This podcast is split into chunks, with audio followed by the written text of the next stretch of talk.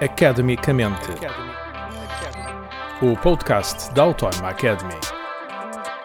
Viva, bem-vindos a mais um Academicamente. Hoje vamos conversar sobre a importância da Ásia, da Grande Ásia. Para isso convidamos Carlos Gaspar, é coordenador no curso avançado de estudos sobre a Ásia-Pacífico. Viva, Carlos Gaspar, bem-vindo a este podcast. Vamos lá tentar perceber porque é que a Ásia é grande. Ok, ela é grande em tamanho, é grande em história. Ela é grande é sempre, mas uh, aumentou uh, nos últimos anos. Uh, e aumentou sobretudo por causa da ascensão, da ascensão fulgurante da China. A China é o processo de modernização económica, urbana, mais rápido que a história tem uh, registro e a sua ascensão nos últimos 30 uh, eh, ou 40 anos transformou a Ásia. Se nós estivéssemos a falar em 1991, nós falávamos da Ásia do Nordeste, a China, o Japão, as duas Coreias, falávamos da Ásia do Sul, a Índia, o Paquistão, o Bangladesh, falávamos da Ásia do Sudoeste, a Indonésia e o conjunto dos países Timor e o conjunto dos países à volta da Indonésia na Associação das Nações do Sudeste eh, Asiático. Eh, mas, mas agora é diferente. Mas agora é diferente porque há uma ameaça, um risco concreto de que a Ásia se transforme numa região unipolar, dominada pela China. E isso faz com que o Japão, a Índia uh, convirjam para contrabalançar a ameaça de uma Ásia uh, unipolar. E essa ascensão cria uma balança do poder à escala de uma grande Ásia que vai desde o Paquistão até à a Coreia e que é, obviamente, a maior região internacional. Do mundo em termos demográficos pelo espaço, e geográficos. Pelo espaço territorial, pelo uhum. peso uh, demográfico, mas também uh, porque tem a segunda e a terceira maiores economias do, do mundo, mundo, a China e o Japão. A Índia está a caminho de ser a, a, a, quinta. Está em crescimento, já é o maior país do mundo a nível populacional, também já anda na corrida ao espaço. E vale a pena sublinhar uh, o que são esses números. A Índia e a China têm 1,4 mil milhões de habitantes, o terceiro maior país na escala demográfica são os Estados Unidos, que têm 333 milhões. E, portanto, são um quarto, se quiser, uh, do que são lados. estes colossos uh, uh, asiáticos. Como diz, são países avançados no domínio da tecnologia e da ciência. o facto de serem capazes de organizar expedições espaciais é importante. É importante também sublinhar que existem uh, ali quatro uh, potências nucleares. A mais antiga é a China, a Índia e o Paquistão desde 1999 e agora também a Coreia uh, do Norte. Portanto, estamos a falar de uma competição estratégica entre potências área, nucleares. Também nesta área de, do domínio de tecnologia nuclear para fins militares. Exatamente. Uh, fala aqui de uma convergência entre o Japão e, e a Índia naturalmente, como contrabalanço desse poder de uma superpotência eh, que é a China. Não podemos mais pensar na China como aquele país de onde vêm os materiais baratos para vender pelo mundo inteiro. Também vem. É um, também vem de lá, mas já é um gigante uh, uh, das tecnologias de ponta. A China uh, já subcontrata noutros países asiáticos os materiais baratos que exporta. Como nós estávamos habituados a ver, se calhar nos anos 90, quando, quando a nossa indústria se deslocalizou para, para, para a China. Mas como é que está a ocorrer este, isto é um, uma aliança natural uh, dos sistemas quando, quando um cresce, os outros aliam-se à volta? É uma regra da política internacional. Se há uma regra na política internacional, é a regra do uh, equilíbrio.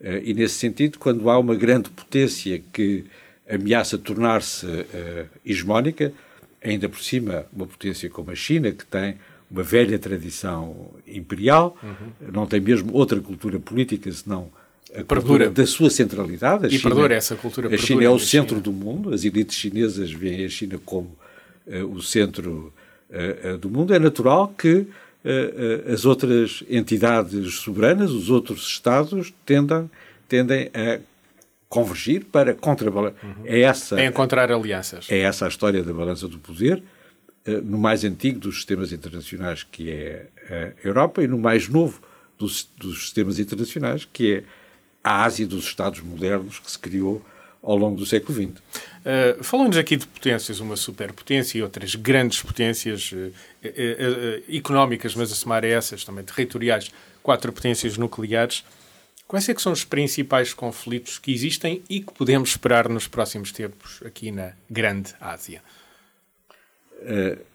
Além de haver, obviamente, uma competição estratégica pela lógica do equilíbrio, existem, neste caso, problemas uh, territoriais específicos na relação. Há fronteiras mal definidas? Não há fronteiras entre a China e a Índia. A fronteira é um conceito jurídico. É um resultante de um acordo, é uma linha resultante de um acordo entre uh, entidades soberanas. A fronteira entre Portugal e a Espanha está fixada por tratados sucessivos, mas entre a Índia e a China, os dois maiores países da Ásia, não há fronteira definida. Há uma linha de demarcação que vem de antigos acordos criados ainda no tempo eh, em que a China fazia parte do Raj britânico, do Império uh, uh, Britânico, uh, e essas linhas são constantemente, quer do lado oriental, quer do lado ocidental, são constantemente contestadas. A linha do lado oriental implica a disputa de um território o Arunal Pradesh, que tem o tamanho da Bélgica. E do lado ocidental, nas faldas dos Himalaias, a 4 mil metros de eh, altitude, as tropas chinesas e indianas regularmente têm confrontos, por vezes confrontos violentos, para definir a tal linha imaginária de fronteira, de fronteira Isto... dos glaciares dos Himalaias. Isto terá, traz aqui um potencial de instabilidade. Naturalmente, porque há uma tensão uh, permanente. Nós estamos a falar de uh, exércitos face a face em territórios disputados. No Arunal Pradesh existem 100 mil soldados indianos. E do outro lado da linha que não é acordada, estão outros tantos soldados do Exército Chineses. Popular de é. Libertação. E no caso do Japão Temos também, também há... uma Coreia com fronteiras bem definidas, mas uma situação eh, não resolvida, um impasse. Não há uma fronteira definida, há uma linha de armistício Sim. que marca a suspensão da guerra entre a Coreia do Norte uma guerra e a congelada, não é? Do uh, Sul, uma guerra suspensa por o armistício de 1953.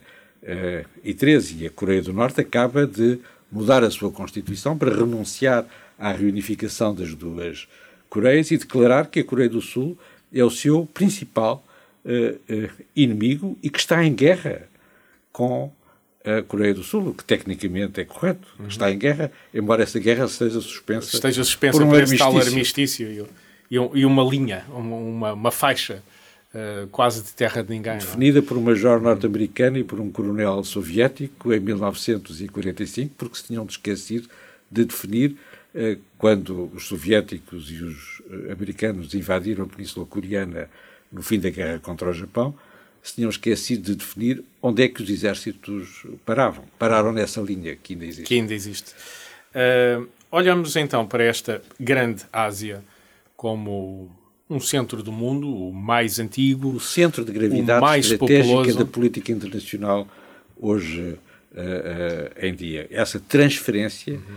do centro de gravidade da, da, política internacional para a Ásia uh, é reconhecida designadamente pelas principais potências, pelos Estados Unidos e pela Rússia, mais lentamente pela Europa, que está muito velhinha e um pouco decadente. Mas em 2011, formalmente, a, a Rússia e os Estados Unidos, no mesmo ano, paralelamente, ambas eh, indicaram que iam fazer um pivô asiático, ou um pivô oriental, eh, e reconhecer a prioridade asiática nas suas eh, estratégias eh, eh, internacionais. E fizeram, aliás, em sentidos opostos. A Rússia do presidente Putin para se aliar com a, a China. Como, como e a, se tornou bem Estados... patente neste conflito contra a Ucrânia. Exatamente. É? Essa, aliança. Exatamente. Toda. Essa entente, eles não gostam que se fale de uma aliança. aliança e nós devemos respeitar os preconceitos das autocracias como os das democracias. é uma parceria estratégica. É uma parceria estratégica, não é uma a, a, a aliança formal. formal. É uma amizade sem limites, o que, salvo melhor opinião, é mais do que uma aliança. Uma aliança é uma amizade com limites. Com limites. E até nem tem que ser uma amizade, é, rigorosamente. Os Estados Unidos, do Presidente Obama, reconheceram a mesma coisa, que era preciso conter a China uh, uh, e não aliar-se com a China como os Estados Unidos fizeram nesta, no passado. Nesta lógica de conter a China, nós se calhar estamos aqui, ou é fácil imaginar esta potência asiática como uma potência territorial, mas a questão do mar é crucial para crucial. a China por causa do comércio e encravado, mesmo à frente do mar da China, está a ilha de Taiwan. Taiwan vai ser a situação, provavelmente, arrisco eu a dizer, mais complicada das próximas décadas. Já é desde 1991. Os documentos estratégicos dos Estados Unidos, uh, uh, no último mês da presidência do presidente George Bush pai, reconhece que há dois conflitos potenciais decisivos no pós-Guerra Fria. Um é a Ucrânia, as coisas estão bem à vista, e o outro é Taiwan. E, de certa maneira, Taiwan é pior ou mais perigoso, potencialmente mais perigoso, do que a, a, a, Ucrânia, como também está. Porquê? Estamos a falar do envolvimento. Porque a Ucrânia direto, não é membro da NATO, uhum. não é? Mas Portanto, não caso, tem a proteção de uma potência uh, nuclear. Taiwan, formalmente, também não. Mas tem a proteção dos Estados Unidos, tem este empenho dos Estados Unidos desde sempre de, de proteger militarmente. Não é desde sempre. Os Estados Unidos, antes da Guerra da Coreia, junho de 1950, uhum. estavam preparados para que a China, a República Popular da China, que tinha sido proclamada poucos meses antes, eh, ocupasse eh, Taiwan. Era se a calhar, conclusão da Guerra. Civil. Se calhar eh, temos que recordar que justamente toda a China foi ocupada por, por Mao Tse-tung, pelos exércitos vermelhos, menos justamente Taiwan, para onde se retirou Tem o, outro, razão. O, o outro, o outro, o, o outro parceiro dessa guerra, o outro oposto nessa guerra, o Kuomintang.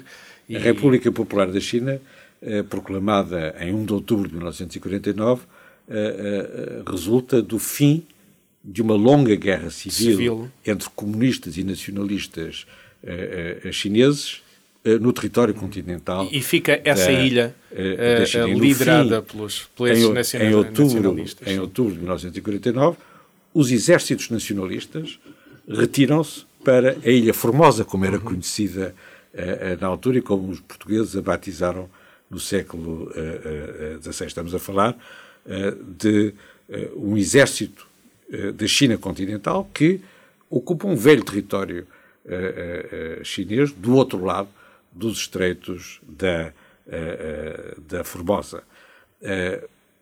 o objetivo da República Popular da China desde o dia 1 de outubro de 1949 é completar aquilo que Pequim chama a reunificação com Taiwan, isto é, atravessar os estreitos e reconquistar a ilha Formosa, Formosa, Taiwan, a como chamamos Formosa, agora. Exatamente.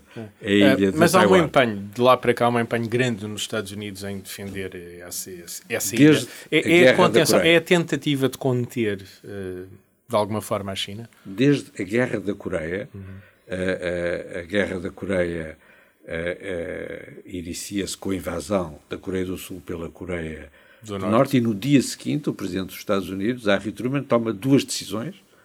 A primeira é de ir à Assembleia Geral, ao Conselho de Segurança das Nações Unidas, para obter um mandato para expulsar os exércitos norte-coreanos que, que, tinham invadido a Coreia, a Coreia do, do, Sul, Sul, e a segunda é enviar a esquadra americana para os estreitos da Formosa. Ainda lá está. uh, mas isto, deixe-me usar este termo, diga-me se estou a exagerar.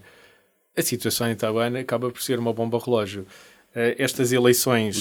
Estas, estas eleições vieram uh, prolongar no poder o, o partido taiwanês, que já não é aquele que vem do velho Kuomintang. Já não é o velho Partido Nacionalista, nacionalista chinês, é um Partido Nacionalista taiwanês. Taiwanês. E isto é inadmissível para a China. A China nunca reconhecerá uma independência de Taiwan, muito antes, pelo contrário, quer a reunificação e, diria eu, com datas muito específicas definidas pelo presidente chinês Xi Jinping. Uh, ele tem datas uh, na cabeça, Exato. nos planos, a China tem datas nos planos. Exato. E isto pode mesmo conduzir a um conflito, eu diria primeiro com grandes pressões, mas tudo correr mal, militar, entre a China e os Estados Unidos? Ou será que Trump se retira, caso ganhe as eleições, uh, desta pressão? Nenhum, nenhum, presidente, nenhum presidente pode deixar cair uh, Taiwan sem perder toda a sua credibilidade é perder a internacional. Face. É perder a face. Internacional, na Ásia como na Europa. Se deixar cair a Taiwan, os Estados Unidos deixam de ter aliados, se deixarem de ter aliados, deixam de ser uh, uma grande potência uh, internacional, passam a ser, como já foram no passado, uma potência hemisférica no continente uh, americano. Falou em datas e numa, uh, numa bomba relógio, a expressão não é exagerada. A expressão não é exagerada neste sentido em que, desde Mao Tse-tung, que todos os principais dirigentes chineses têm adiado a questão de Taiwan. Mao Tse-tung disse mesmo ao presidente Nixon, a certa altura, que uh, tinham de pôr em suspenso a questão de Taiwan, Taiwan. por 50 ou 100 anos. Uh, portanto, há 2000, Mas Xi Jinping não 2070, tem essa paciência tradicional dos chineses. Ele tem paciência, ele tem paciência, mas não tem autoridade. Porque Xi Jinping não tem a autoridade de Mao Tse-tung, nem mas de Deng Xiaoping. acaba por ter mais poder não reunido. Tem de todo, não, não, não. tem de todo um poder uhum. uh, comparável. Uh, Xi Jinping foi nomeado pelos seus eh, camaradas do Partido Comunista como secretário-geral. Eh, eh, Mao Tse-tung fez o Partido Comunista, o Partido Comunista, da China, fundou uhum. a República Popular da China e Deng Xiaoping, a mesma coisa, era... É dos fundadores, deu continuidade, é um mas é dos fundadores. É um dos fundadores, é um general da Guerra Civil, foi secretário-geral do Partido Comunista de Mao Tse-tung, são personagens que têm uma autoridade próprio, uma autoridade histórica, pessoal, moral, pessoal, histórica, revolucionária, que Xi Jinping uh, não tem, nem pode ter. Uh, nem pode ter. Ele foi nomeado uh, por uma elite como uhum. secretário-geral e como presidente de, da República Popular nesta China. Questão, nesta nesse questão, sentido tem um, tem um poder questão, limitado, sim, mas, como todas as pessoas que são nomeadas, nomeadas. por mas outras neste, pessoas. Neste sentido e, portanto, de Taiwan, tem mais dificuldade em adiar. Eh, eh, justamente, então é por isso que vem esta dificuldade de adiar Exatamente. a questão de Taiwan. Sobretudo, sobretudo porque a, a, a seguir à defesa da independência nacional da República Popular da China, a principal missão do Exército Popular de Libertação é a reunificação, é conquistar uh, uh, Taiwan. E, uh, no fim do ano, antes das eleições em, de janeiro em, em Taiwan, o presidente Xi Jinping declarou que a reunificação era historicamente inevitável e logo a seguir o Exército Popular de Libertação fez também um comunicado sobre o assunto. O que significa que a questão também é uma questão militar. Uhum. E o Exército Popular de Libertação não é um exército nacional. São as Forças Armadas do Partido Comunista da China e o secretário-geral do Partido Comunista da China é o chefe de Estado-Maior-General das Forças Armadas Chinesas, do Exército Popular de uh, uh, uh, Libertação. Portanto, quer do ponto de vista do partido, quer do ponto de vista do Estado, a questão da reunificação é uma questão crucial e essa é a posição oficial da China. Se Taiwan declarar a independência, a China sente-se autorizada automaticamente a recorrer à força para invadir e conquistar uh, Taiwan. É aí que a posição dos Estados Unidos é importante, ironicamente crucial, porque os Estados Unidos são contra a independência de Taiwan desde os anos 50, desde o tempo do presidente Eisenhower, que a posição dos Estados Unidos é que Washington é a favor do status quo dos dois lados do Estreito da uh, Formosa. E, portanto, o estatuto político de cada um. De duas Chinas. Daquelas duas entidades. Não, não, não, não. não. Uma única China? Uma única China. A Dois fórmula, sistemas.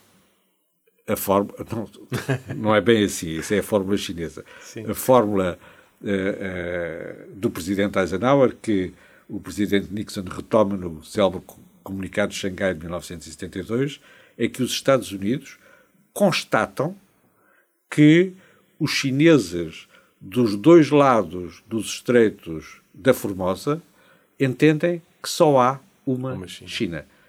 O Partido Nacionalista Chinês em Taipei uh, achava que era a China toda e o Partido Comunista da China em Pequim achava que era a China toda.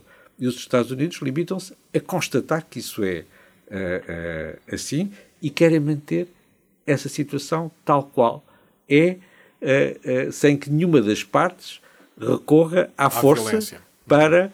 E a União Europeia também tem essa posição. posição de defender o status quo. O status quo significa que a China não invade Taiwan, mas também significa que Taiwan não declara a independência. A independência.